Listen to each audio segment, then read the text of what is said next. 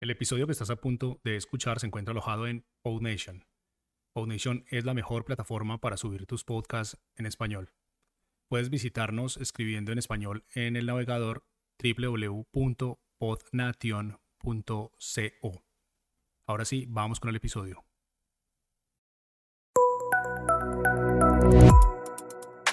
Estás escuchando Muy Buenas, un proyecto de Jaume Astruc. Quizá estés pensando en comenzar a crear contenido en audio o en vídeo, en LinkedIn o en cualquier otro lugar y no sepas qué herramientas utilizar. Y te entiendo, porque la verdad es que cuando yo empecé, pues también pues no sabía qué herramientas, qué cosas tenía que comprarme o qué cosas tenía que utilizar pues para, para hacer las cosas que hago, ¿no? El caso es que a veces la gente me pide consejo y me pregunta qué herramientas utilizo yo. Así que en este podcast te voy a explicar qué herramientas, qué servicios y también qué aplicaciones utilizo para crear mi contenido, es decir, para los podcasts, para los vídeos y también para los posts o artículos o newsletters que escribo en LinkedIn. Como sabes, esto lo publico en formato audio y también en formato vídeo, y es que voy a ir enseñando las cosas que comento, por lo que si lo escuchas y luego quieres, puedes ir al vídeo y ver bien las herramientas y cacharros de los que te estoy hablando. Let's go. Vamos primero con el hardware. Para grabar la voz tanto de mis podcasts como de mis vídeos utilizo un micrófono y una interfaz de audio de la marca Shure. En mi caso es el Shure MV7, es este micrófono desde el que te estoy hablando ahora mismo. Me lo recomendaba muchísima gente y decidí comprarlo porque finalmente un amigo se lo compró un poco antes que yo y me pasó varios audios de muestra, estuvimos haciendo pruebas y me pareció muy buena la calidad que ofrece, la verdad. También lo recomendaba mucho Víctor Correal del podcast No es Asunto Vuestro y si lo escucháis veréis que se escucha muy pero que muy bien creo que ahora se me está escuchando bien, ¿no? Pues el sonido es directamente el del micrófono y es que con mis anteriores micrófonos tenía que dedicar bastante rato a mejorar el sonido, pues con este ya no me hace falta. La interfaz de audio que tengo es la MVI, también de la marca Shure, como digo. Conectando el micrófono al ordenador a través de una interfaz de audio conseguirás que tu voz tenga más presencia y que haya menos interferencias, menos ruido. Vamos, que la verdad es que va muy bien. Es esto de aquí, es este cacharro pequeñito si estás viendo el vídeo. Luego tengo otro micrófono pequeñito, uno de corbata, el Shure MVL, que es este de aquí, que os enseño si estáis viendo el vídeo, y la verdad es que va brutal. ¿eh? Me engancho el micrófono al cuello de la camisa y nada, voy andando por la calle y se escucha súper bien, la verdad. Para editar utilizo unos auriculares también de la marca Shure. Parece que me patrocinen, pero es que lo compré todo en Shure para asegurarme que todo llegaba a la vez y que todo me iba a ir bien. Y son estos, son los Shure SRH 440A podrían haberle puesto un nombre más fácil, ¿vale? Estos auriculares, como es, son de cable.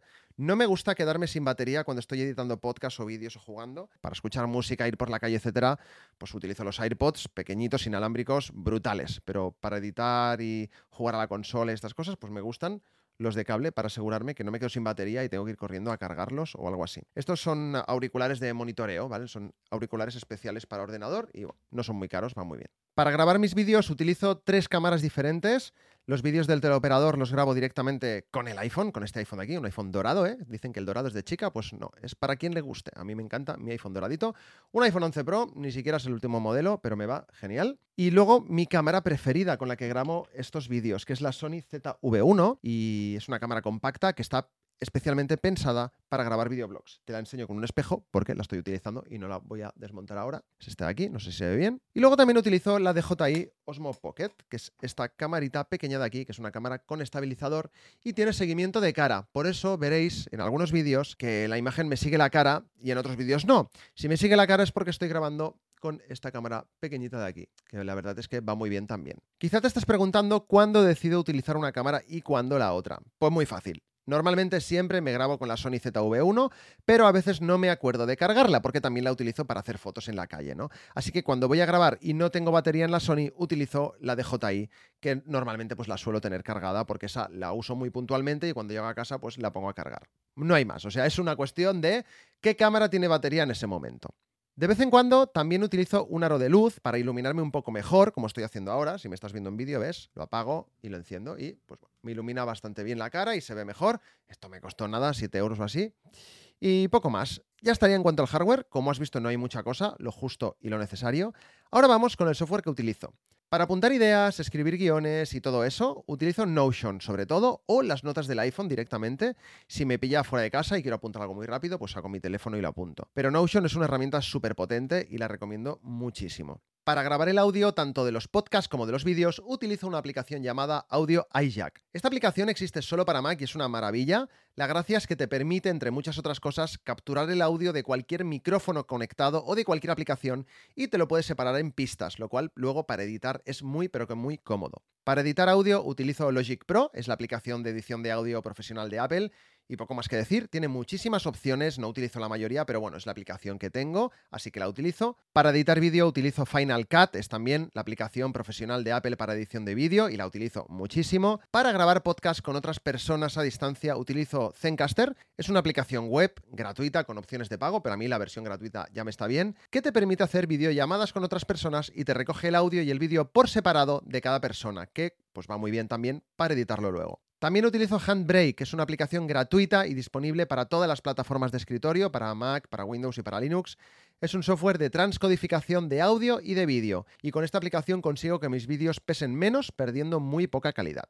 Y ahora aquellas aplicaciones que utilizo para añadir subtítulos a mis vídeos. Suelo utilizar la aplicación Clips de Apple, es una aplicación que va genial ya que te permite añadir bastantes efectos y subtítulos automáticos siempre que hayas grabado desde la misma aplicación. Aunque la verdad es que mis últimos vídeos los estoy subtitulando con CapCut, que es una aplicación que es propiedad de TikTok y se sincroniza perfectamente con esta red social. Y como yo estoy subiendo también muchos vídeos a TikTok, pues la utilizo mucho también. Muy recomendadas las dos. Para publicar mis cosas en LinkedIn utilizo HotSuite, que me permite programar mi contenido para que se publique a la hora que yo quiera y no tener que estar pendiente de hacerlo, ya que, bueno, pues yo tengo mi trabajo y no puedo estar siempre pendiente del móvil ni mucho menos del ordenador para publicar cosas, así que con HotSuite las dejo programadas. Yo normalmente el domingo ya tengo todo el contenido escrito de la próxima semana, es decir, el domingo me encargo de crear contenido y si puedo también el podcast y los vídeos y así entre semana pues nada, solo tengo que ir apuntando ideas, preparando guiones, etcétera y bueno, pues puedo hacer otras cosas cosas como mm, ir al gimnasio, ir a comprar o hacer lo que tenga que hacer, ¿no? Y para terminar, utilizo también Envato Elements, que es una suscripción, en mi caso de pago anual, que te da acceso a recursos de sonido, recursos gráficos, de vídeo, fotos de stock, plugins, fuentes tipográficas, de todo un poco. Para mí es la suscripción más completa de este tipo, para personas que hacen un poco de todo como yo, ¿no? Y es que hay algunas suscripciones que son solo de cosas gráficas, otras solo de música, otras solo de stock de vídeo, otras solo de foto.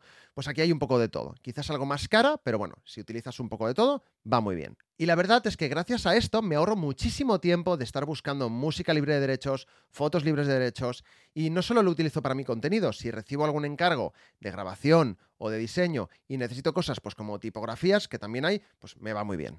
Y ya estaría, hasta aquí todo lo que yo utilizo normalmente. Quizá algún día para algo muy concreto utilizo alguna otra cámara que tengo, algunas otras luces o algún otro software puntualmente, pero la verdad es que intento cada vez utilizar menos cosas y simplificar el proceso para que el tiempo que dedico a la creación de contenido sea cada vez menor y pueda dedicar tiempo a otras cosas que para mí también son muy importantes. Dejaré en las notas de este podcast enlaces a muchas de las cosas que he dicho y algunas serán enlaces de afiliado, así que si compráis o suscribís a diferentes cosas a través de estos enlaces, me estaréis ayudando un poquito porque mi contenido de momento es gratuito, pero todo esto a mí pues me cuesta un dinero. Así que espero que te haya gustado, compártelo, déjame un comentario si tienes cualquier duda y espero que tengas un buen día. Adiós.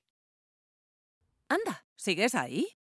Ya que no te has ido, aprovecho para decirte que si te ha gustado, puedes compartir el podcast y unirte a nuestra comunidad en Telegram. Tienes toda la información en las notas del episodio y en muybuenas.org. Hasta el próximo podcast.